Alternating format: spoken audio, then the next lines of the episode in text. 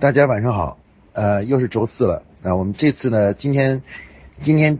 呃的这个主题呢，还是关于项目管理啊。我们之前呢，曾经在呃两周两个周末呢，两周呢讲了这个关于项目管理啊第一段和第二段。那么今天呢，我们是关于项目管理这个主题的最后一段啊。那么今天我们这个讲怎么讲呢？我们是我会呃把这个在企业导入项目管理的过程中常见的一些问题。啊，给大家一个一个的罗列出来，然后并且给大家讲一下这些问题是呃是怎么回事，该怎么样去解决这些问题啊。然后呢，呃，首首先呢，我们先回顾一下上两期我们讲的这个内容啊。那么首先呢，我们说一下呢，在上两期呢，我们曾经介绍了这个项目管理呢是企业在发展这个国际企业广泛使用的一种这个管理方式。呃，我们在上两期呢还讲了什么呢？就关于这个项目管理呢，其实在当年初期诞生的时候呢，它是它的主要的目的呢是作为呃企业内部的管理者的一种行为规范而导入的。它主要目的呢是为了通过这种建立统一的行为规范，加强企业的正规化，然后加强这个协同啊，让这个部门部与部门之间、人与人之间能够更好的协作，从而提高组织的效率啊。当然。呃，通过我们后面的讲解也介绍了这个项目管理呢，通过这样一个一个管理概念的建立呢，同时呢，它能够呃进一步的去解决我们企业内部的其他的很多问题，包括绩效啊，呃，包括员工的职业发展，还有这关关于授权啊，关于预算控制和管理等多方面的这个作用啊，所以说项目管理呢就成为了一种现代企业管理一种标准的标配的这么一种管理模式。那么在过去的几年，呃，几年里呢，我呢，在这个咨询的过程中呢，呃，呃，在不同的企业、不同类型、不同行业的企业呢，都导入了这个项目管理啊。当然，这个应该说呢，这个实践证明呢，这个项目管理这种工作方法呢，在呃所几乎所有的企业里面都是可以使使用的啊。应该说，一旦大家掌握了，包括习惯了以后呢，它能够大大提高组织的这个效率，然后呢，加强大家在工作中的这种呃提高质量，包括工作的可靠性啊可靠性。呃，当然了，在这个实践的过程中呢，也发现了很多问题啊，在这个呃企业经常问的一些问题啊。那么下面呢，我其实就就就这些问题呢，给大家做一些呃解解答啊。这个就是我这里罗列了一些企业常见的问题啊。那么这些问题有哪些呢？我我先给大家简简单念一下啊。呃，提的最多的一个问题呢，就是呃项目管理呢到底适合于什么样的企业啊？这是我在实践过程中呢，大家问的最多的问题，就是到底项目管理在什么样的企业适合呢？啊，这个什么样的行业啊，或者多大规模的企业啊？啊，这是我们待会儿回答第一个问题。呃，第二个问题呢是大家经常提的，就是项目管理到底对我有什么好处啊？那做与不做有什么区别吗？有有哪些区别啊？我真正能够立刻得到的好处，有有的同同学比较关注于项目管理导入以后能够即时见到的效果是什么啊？长期的效果是什么啊？然后第三个问题呢是大家经常也会提到，就是说项目管理是不是就是一个管理工作？它会提高业绩吗？对我们公司业绩有帮助吗？啊，第四个问题呢是大家经常提的是说项目管理是不是一定要导入啊？有没有其他的替代的或简易的办法？那么第五个问题呢，我这里给大家罗列的是，就是说项目管理和其他我们公司导入的这个管理方法有什么区别呢？啊，比如说我们公司导入了这个精益化管理呀。或者是 KPI 考核呀，或者是这个叫做呃，比如说这个五 S 管理呀，啊 ISO 啊，或者是其他的一些方法，到底有什么区别呢？啊，这是经常提的第五个问题啊。呃，第六个问题呢是说，如果要导入的话，需要多长时间呢？一家企业如果要引入项目管理这种工作方法，需要多多久呢？啊，第七个问题呢是对人员素质有没有要求呢？就我们这个导入项目管理会不会对我们公司的员工素质有一定的要求啊？啊，那这个是我提的七个呃，就是呃我在实际的咨询过程中啊，呃，大家经常提的七个问题啊。待会儿呢，在我回答这个问题的时候，大家可以自己想想问题。如果有跟这个不同的问题呢，呃，大家可以马上提出来。好，首先我们来看第一个问题，就是项目管理到底适合什么样的企业啊？呃，这个问题呢，其实是一个。最提的最多的，因为大家总是觉得，啊，一种管理方法嘛，按道理来说是应该，呃，适合于某些企业。比如说我接触的最多的呢，很多人提的说，项目管理是不是适合于像类似于像服务型的行业，或者像这种 B to B 的服务型的行业。然后每一个项目呢，就是一个客户型的项目啊。比如说你接了一个客户，这个这个业务就可以立成一个项目。所以有很多人说，这可能不一定适合于我们的制造型的这种企业。呃，有的有的人呢会认为它可能更适合于工程类的啊，说比如工程，我接一个工程，那就立成一个项目，那这样的工程类的企业呢比较适合于找项目管理，其他的呃如果不是这种工程类的话就不一定适合啊。这种思潮呢在很多企业或者很多同学中呢都有这样的想法啊。那首先就这个问题来说呢，我我想跟大家说一下，就是呃这个关乎于我们怎么样看待项目管理啊。如果我们把项目管理看成是一种把工作做得更好。或者提高员工能力的这样一种工具的话，那么应该说，嗯，确实它是有行业的行业性质的啊。比如说软件行业、房地产行业，由于这个每个建一个房子或编一个软件，对人的这个综合能力啊要求很高，所以说呢，他们往往是呃导入项目管理呢，他们导入是工程项目管理，这种呢是比较复杂，而且呢，它对人的综合能力要求很高。而且呢，确实通过导入项目管理呢，也确实是可以相对来说把项目做得更好一些，啊，所以项目管理对于这样的，如果你把它当成是一种能力提高的工具来说的话呢，它确实是有一定的行业的这个特征的啊，比较适合于这些呃大型的这种项目性行业。但是如果我们从项目管理的出原原始的出发点来看呢，它本意并不是为了去作为一种提高员工工作能力的。一种工具而导入的，它实际上是作为管理者的行为规范所导入的。那么，行为规范的统一管理者的行为规范的意义是什么呢？它实际上是为了能够加强一个团队、一个组织内部的相互配合，让他们能够更好的协同与配合。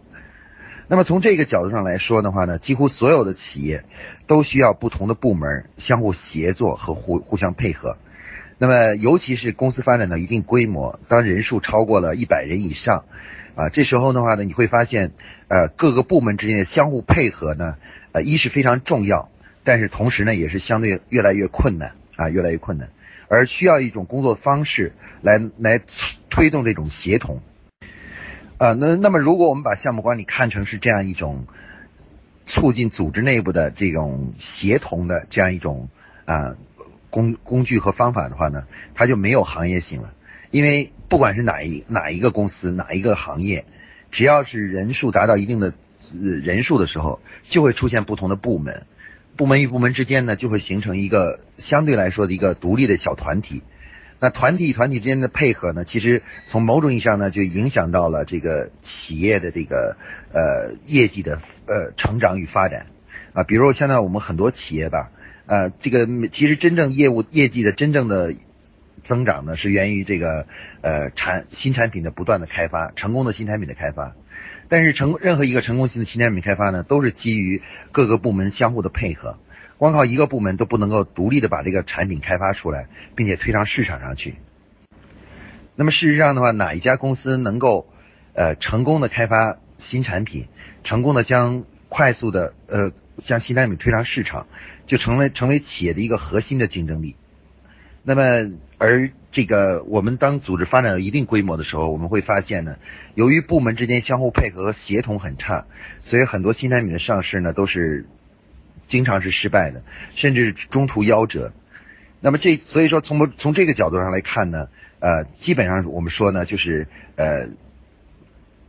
项目管理是没有行业性的啊，它是为了解决一个这种组，为了解决组织的一个通用性问题，就是怎么样能够在有一定的专业分工的情况下，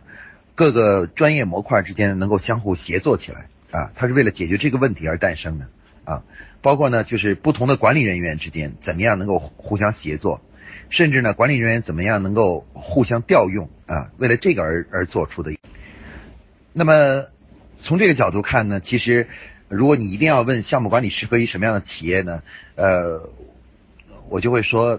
呃，当你的组织发展到那个规模，发展到需要进行协同的时候，开始要这个这个对协同的要求很高的时候，那么这时候项目管理呢就是非常必要的啊。如果你规模很小啊，那那个组织内部呢没有明确的专业分工，那么这个呃大家都混在一起干的时候，那么这时候其实按照是不是按照项目管理呢，倒也不是那么紧迫。但是，一旦是呃就是组织发展到一定规模，呃部门已经开始分开了，专业分工了。那么这时候呢，项目管理呢就是非常必要的啊。这个导入这个呢，能够呃提高你组织的配合，同进一步呢提高组织的业绩啊，对业绩就有帮助了。好，下面呢我们来看第二个问题啊。这个第二个问题是项目管理，如果概括一下来说啊，对企业来说最大的好处是什么啊？最大的好处是什么？嗯。我个人经过这些年的体会呢，感觉是，呃，如果总的来说，项目管理的最大的好处是什么呢？就是，嗯，他帮帮助我们企业建立了一个，呃，通过项目这个概念的建立呢，帮助企业建立的一个统一的一套工作语言，啊，其实我当时在保洁最大的体会就是刚进保洁的时候啊。任何人做一项工作的时候，人言必称项目，然后每个工作都要写计划啊。那么所有的东西呢，都是围绕这个项目展开的。所以说呢，我觉得这个项目管理对于企业的第一大好处是什么呢？它能够帮助我们的企业建立一个跨部门的、跨不同的岗位的一个一个通用的工作语言啊，工作语言。我们在交流的时候使用的概念，包括使用的模式，可以通过项目管理这种工作方式呢，全部统一在一起。大家知道，我们现在很多企业啊的人员啊来源是比较复杂的，有的是从呃这个企业来的，有人从那个企业来的。每个企业呢，可能的工作方法、工作的一些概念都不一样。那么。因此呢，当我们把这些人放在一起的时候呢，就会发现他们在相互之间呢协作起来很困很困难，而且交交流很困难，经常是这个有些道理都讲不清楚。那么其实项目管理呢，其实首先是帮助我们建立了这么一套通用的啊工作语言啊，在工作中使用的语言和概念。那么我们在这个企业中呢，有的时候，比如说呃研发的呢有研发的语言，市场呢。讲的是品牌，啊，研发讲的是技术，然后财务呢讲的是什么税务啊，或者是什么呃费用啊、利润啊，然后那个销售呢讲的是供应商、代理商、开票、库存。那么我们会发现，其实当企业发展大了以后，当部门产生以后，我们各个部门之间呢专业语言呢就开始有很大的区分。那么如果没有一套通用的语言，帮助这些部门之间相互进行交流。那么这个部门与部门之间交流起来是很困难的，包括不同岗位、不同部门的员工之间相互交流也相相对来说比较困难啊。所以项目管理帮助我们做的第一个最重要的好处就是什么呢？它统一了我们的工作语言和工作的基本概念。那么项目管理的第二个好处是什么呢？就是它帮助我们建为其他的管理工作。和呃其他工作都建立了一个平台，一个公用的平台，啊，我们在之前讲的时候说就提到了，呃，项目管理呢，这个如果我们导入项目积分制呢，它就可以帮助我们建立这个就是绩效考核体系啊，通过项目积分来成为一种这个绩效考核的一种模式就建立起来了。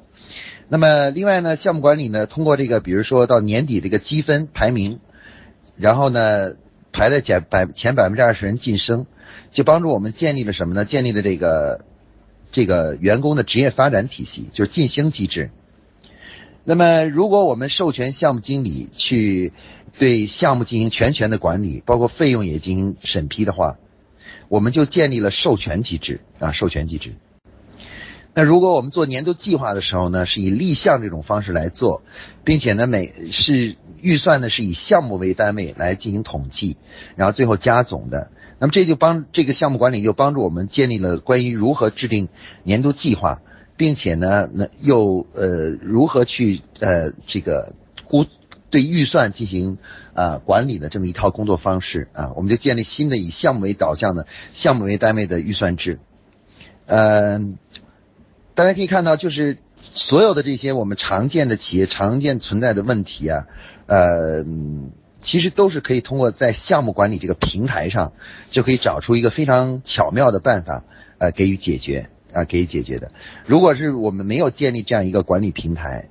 这样一个平台的话，那么我们就需要每一件事情都要去找一个所谓的好的办法去解决。啊，比如说我们这个，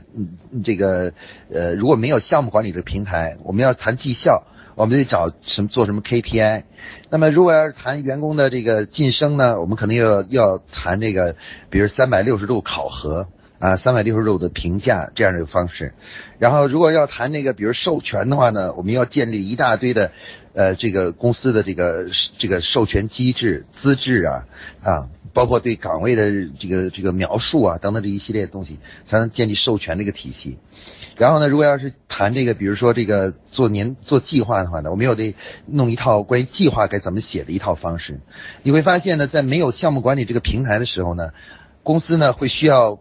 拼凑出很多很多不同的管理的办法，才能解决这个管理中所遇到的问题。但一旦有了项目管理以后呢，它为所有的管理的矛盾和问题呢，提提供了一个基本的解决方式。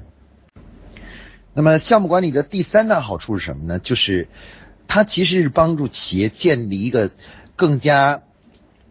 规范的或者职业化的，呃，包括专业化的工作文化。大家知道，项目管理呢，由于提出了一套完整的工作规范，就是在工作中第一步应该做什么，第二步做什么，第三步做什么。那么这些规范本身呢，其实并不复杂，但是人们只要坚持去做的话，如果大家都这样做的话，就会产生一种氛围，就是做事情是要是有规范的，是要认真的，是要深入思考的。那么这样的信息呢，就会传递到整个组织中。那时间长了以后呢，就会在整个组织里面建立一套严谨的、规范的，包括这种就是呃认真的这样的工作习惯啊。那么这种工作习惯的价值是不可估量的啊，不可估量的。而项目管理呢，它的第三个好处呢就在此。我们说了认真的工作态度，然后包括这个呃，比如说踏实的工作精神、规范的工作模式，这些东西呢都属于文化。呃，这个这个这个东西呢，如果要是通过呃，我们找到一个所谓最优秀的人来解决的话，我们会发现，你的企业永远也不可能拥有的人，所有的人都能像这样的去工作，这么认真，这么仔细，这么规范。那么，一般解决这种问题呢，像员工的工作态度、工作习惯的问题呢，一定要靠一套工良好的过统一的工作模式。那么，其实项目管理呢，其实就是通过建立一种模式。最后呢，它要上升到文化层面，去告，像用这种习惯向所有的员工传递，就是我们工作是要认真的，我们工作是有规范的啊，我们做任何事情都是有有有有这个步骤的，有有有所依据的一个有依据的。那么这样这个呢，对文化的贡献呢是非常大的。所以概括起来呢，其实项目管理呢，我们不要去谈其他好处。我认为呢，就是刚才我说的三大好处。第一个呢，就是它帮助我们建立一个统一的工作语言；第二呢，它帮我们其他的管理管理呃问题呢，建立了一个统一的工作平台；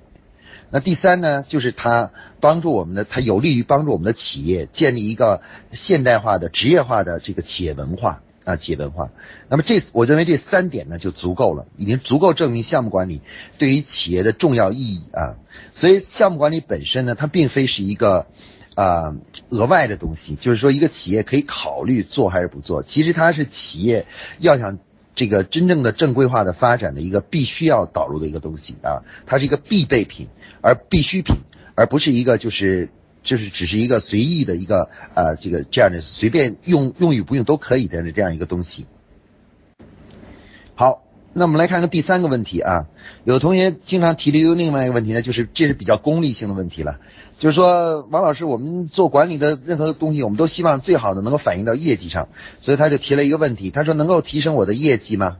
这个项目管理导入，比如说我在导入了两三个月、三四个月后，是不是能够对我的业绩有帮助啊？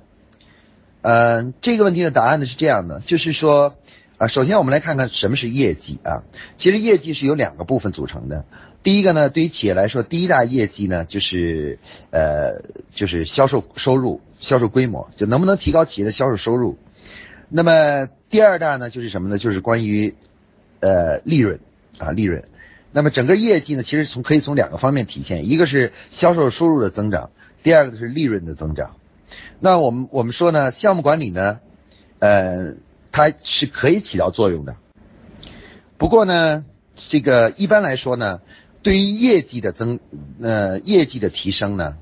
呃，相对时间会稍微长一点。一般是等我们对项目管理这种工作方法掌握的比较熟练，基本形成习惯以后。一般呢，可能是在导入以后大概一年以后，那么这个这个在业绩上的这个才能够体现出来啊，比较明显的体现出来。呃，但是呢，在这个销售额上体现出来，但是对于利润来说的话呢，它的速度就很快。那一般在导入的过程中啊，企业的很多的这个呃费用成本呢，就在项目管理这个工具的导入中呢，它就会降低，马上就会见效。所以，一般往往对于项目管理比较短期的这种期望呢，是能够降低公司的综合的预算和成本啊，就是成本。那么，对它长期的嗯期望呢，是能够提高我们公司的业绩啊业绩。所以说，我会说这个呃，应该说对于业绩来说呢，这个一般来说呃，短期之内一般不一定会反映到公司的这个销售收入上，但是呢，这个短期呢会在这个。经营的利润啊上有会到会帮助企业有比较大的提升啊，所以第一年一般可以期望一个利润的利润率的提升，第二年呢就可以开始对这个呃整个业绩的，就是我们说这个销售规模的提升呢，可以做出期望啊。那么这个问题呢，基本就是这样啊。呃，有的同我们来看看第四个问题啊，第四个问题是也是很多同学经常问我的，他说王老师，那。难道项目管理这种工作方法是必须要导入的吗？啊，如果不导入的话，我们公司不导入也应该也是不是也可以啊？不用非要这这样做啊？嗯，那这个问题呢，其实如果我们我们就要提高一点高度来看这个问题了。那像这样的问题是需要站得更高一点来看的问题了。那我们说一家企业啊，如果想比较持续的发展下去的话。按照道理来说的话呢，从营销角度上，从管理的角度、营销角度上来说呢，就必须要具有自己的核心竞争力。什么叫核心竞争力呢？就是你的对手短期之内很难模仿的，很难去啊，就是跟你同质化的这样的一种能力。那基本上呢，现在我们对于企业的企业内部的核心竞争力呢，我们认为啊，随着这个科技啊、信息时代的来临，基本上我们认为能够。那么，这个能为能够形成核心竞争力的东西呢，一般呢都不会是这个知识或者科技啊什么之类的。那么现在目前企业能够形成核心竞争力的东西是什么呢？主要是两个方面，一个是呢对外的营销方面呢，就是创造和这个经营品牌的能力啊，这是一种我们说是一种可以是很难模仿的一种核心竞争力。啊，这个就算你知道今天想做一个牌子，那你要想打造出来一个，比如说跟某个，呃，知名的品牌一样的那种状态的品牌来讲，也不是件容易的事情啊。这所以这种核心竞争力呢，就是打造建呃创立和这个，呃打造品牌的这种能力呢，其实是一种核心竞争力，企业的核心竞争力。那么这是一种，那么对另外一种核心竞争力呢，是对内的啊，对内的核心竞争力。那么对内呢，我们谈的就是什么呢？就是运作的企业运作的效率。那什么叫企业运作效率呢？比如说，同样一件事情啊，同样一件事情，如果你能够用三个人十天之内就把这个事情给做完了，那么另外，如果另外的你的竞争对手需要用三十个人，可能做一百天，可能还只能做了一半，那么这这一种呢，你就具备了所谓组织效率的核心竞争力啊。那事实上，我们发现呢，现在，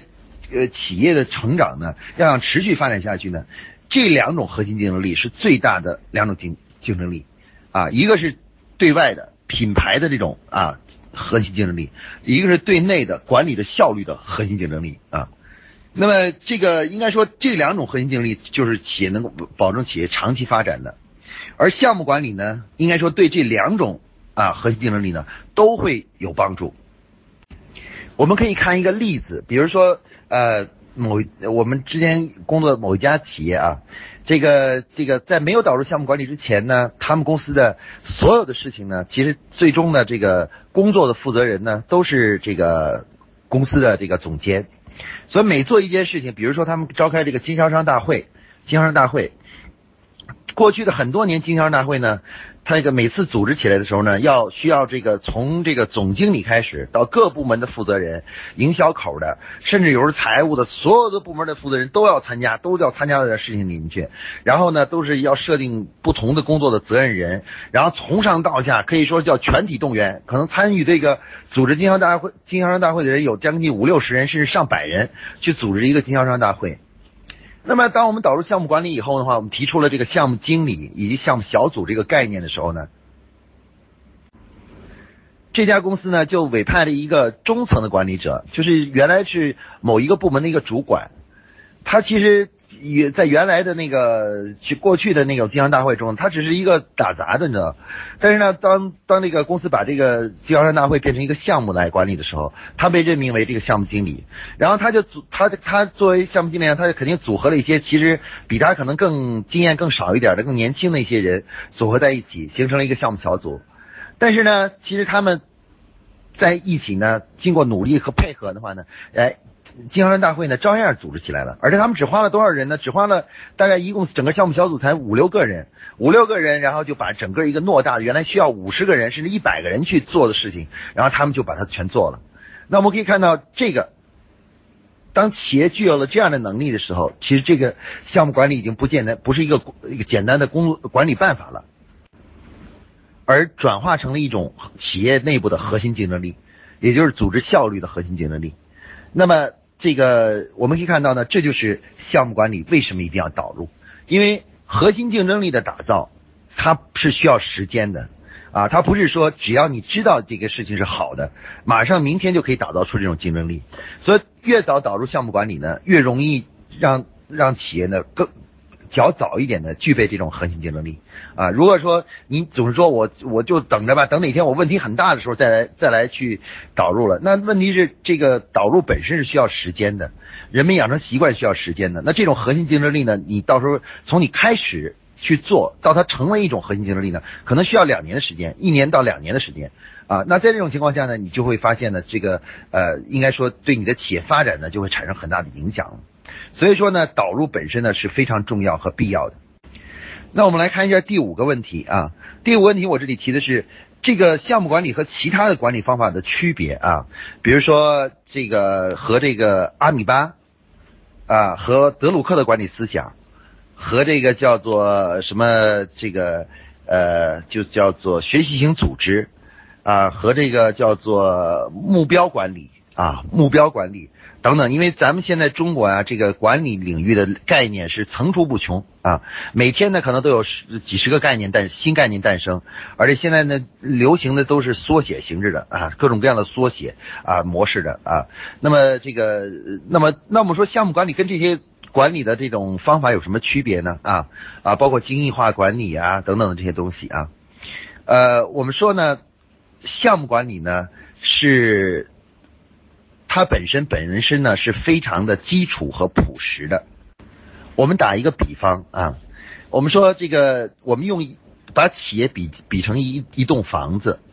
那这栋房子的话呢，这个我们平常呢，这个啊，今天呢可能看到一个很好的一个，比如说是一个一幅画，你会把它买回来贴贴上去。啊，明天呢你可能看到一个一个家具很好，你把它买来再装进去。但是你要知道，所有这些美丽的东西啊，这这个能够能够挂在那里，能放在那里，它的基础是什么呢？基础是是你这个房子的结构。正是因为有了砖，有了泥土，有了这个地基，然后把这个东西打都都都把房子的基本结构啊硬件给做好了，你所有的其他的软件才能在这上面行得通啊。那么，我如果我们把项目管理和其他的管理方法做一个比较来说呢，项目管理呢，其实就相当于这个一栋房子的硬件体系啊，就是砖、地基、墙啊，包括这个水水电的配套啊，这些这些都是什么呢？都是就是项目管理。那相反呢，我们导入的其他的很多管理办法呢，其实它可能只是相当于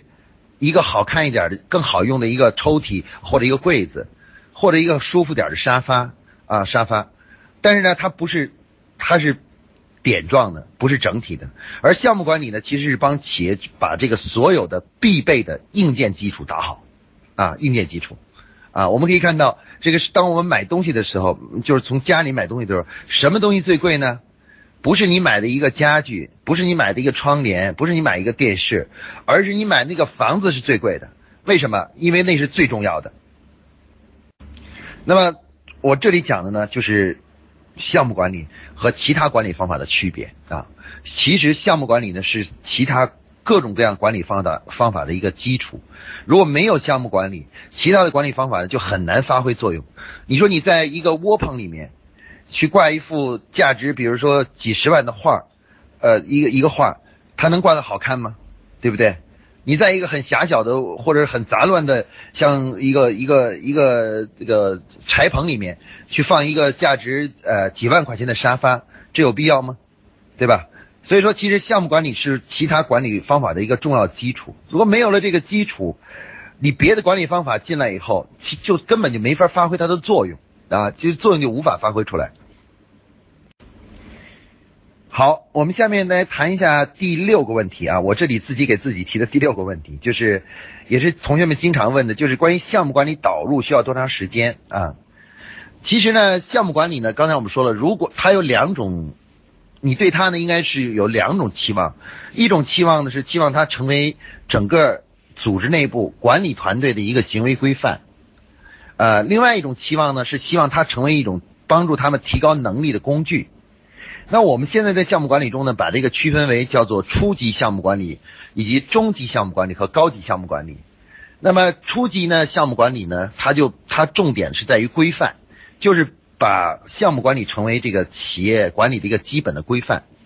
那么中级项目管理呢，偏重于呢，就把项目管理呢变成一种提高员工工作能力的一种工具啊，就怎么帮助他们提高能力。那么如果导入初级项目管理呢？对于企业来说，时间是比较短的，因为它只是一个规范的导入。那么对这个规范的理解呢，不需要很高的学历，也不需要有非常多么丰富的行业经验啊。这个其实只要是认真啊、仔细，然后努力去做，就可以把这个规范导入进去。所以说，一般来说呢，企业呢导入初级项目管理呢，时间是可以很短的啊。比如说，通通常通过一个月的简单的辅导，大家就就会做了。然后呢，再经过一两个月的这个工作实践啊，去实践这些项目啊，那基本上项目管理的这种工作方法呢，就在企业中呢就建立起来了啊，建立起来了。那么呃，当然，如果是要导入的是中级项目管理，是为了提高员工能力为目的的这种项目管理的话呢，那么这个要求就时间就不一样了，因为确实这个呢对人员的素质啊，包括这个就是呃员工素质之间的平衡性都提出了很高的要求，所以一般如果是。呃，导入项目管理的时候，先导入初级项目管理，大概花几个月的时间，两三个月、三四个月就可以导就解决了。呃，但是呢，中级项目管理呢，时间培这个培养人呢就比较长，啊，他可能需要很长时较长的时间去培养出那种能力非超强的优秀的项目管理呃项目经理。啊，这个时间会比较长，可能需要个一年的时间去培养，培养出一两个、两三个或者是十几个这个优秀的中级项目经理啊，所以这个时间呢就差别很大。那么我们现在说导入项目管理，一般都是指的导入初级项目管理，而不是导不是去培养中级的这种项目管理的人员。那所以说一般时间是比较短的，大概就三四个月左右的时间，企业就可以基本上呃把这种工作管理方式呢在企业内部建立起来。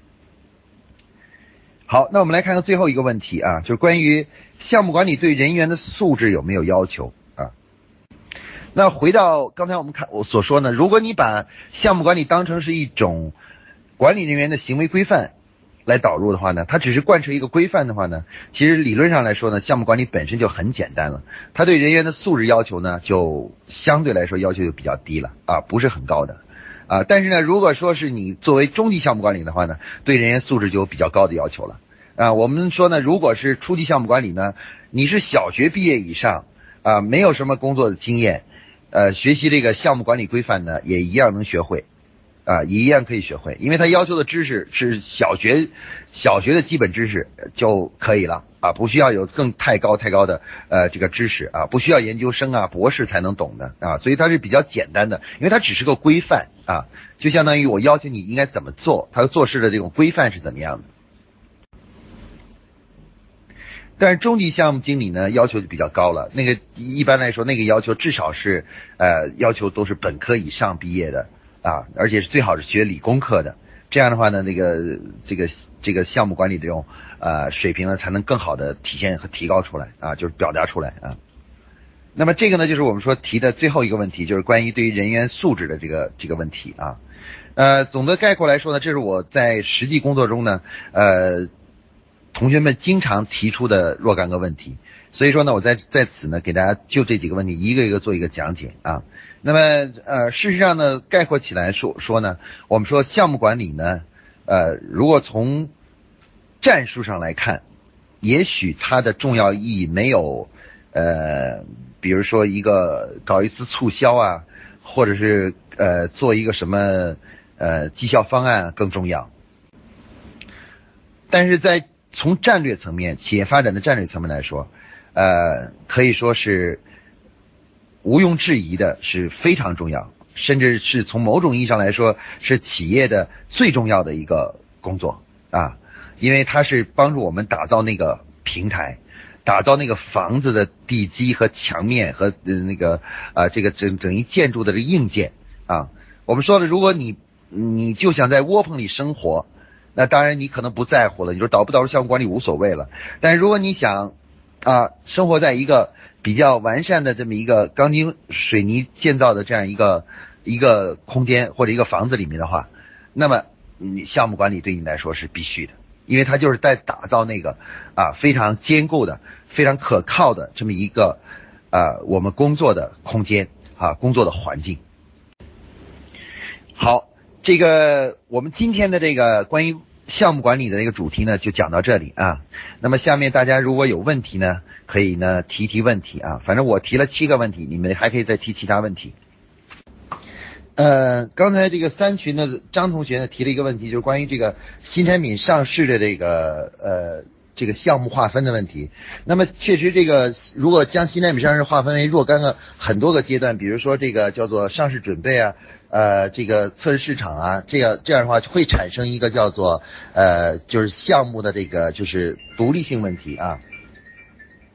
呃，所以说呢，对这个问题，对这个问题呢。我我的答案是这样的，就是说，呃，如果像宝洁这种运作比较成熟的呃企业的话，由于它对每一个步骤的工作的目标和流程呢都很清楚，啊，都有标准化的流程的话，所以它切分起来的话呢，呃，这个包括新产品上市准备啊和测试市场都不会产生相互的这个呃相互的影响的，呃，那我们现在很多企业由于这个每一个模块啊，它这个工作流程还不确定，啊，因人而异。